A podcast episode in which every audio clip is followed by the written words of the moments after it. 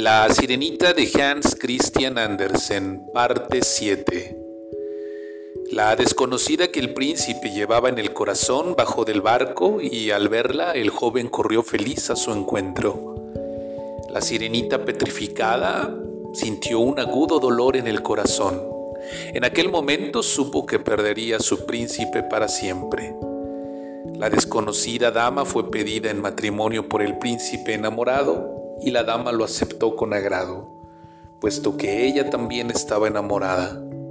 Al cabo de unos días de celebrarse la boda, los esposos fueron invitados a hacer un viaje por mar en la gran nave que estaba amarrada todavía en el puerto. La sirenita también subió a bordo con ellos y el viaje dio comienzo.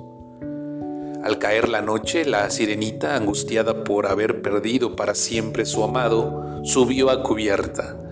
Recordando la profecía de la hechicera, estaba dispuesta a sacrificar su vida y a desaparecer en el mar. Procedente del mar, escuchó la llamada de sus hermanas.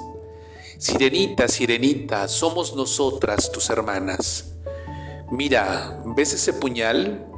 Es un puñal mágico que hemos obtenido de la bruja a cambio de nuestros cabellos. Tómalo y antes de que amanezca mata al príncipe.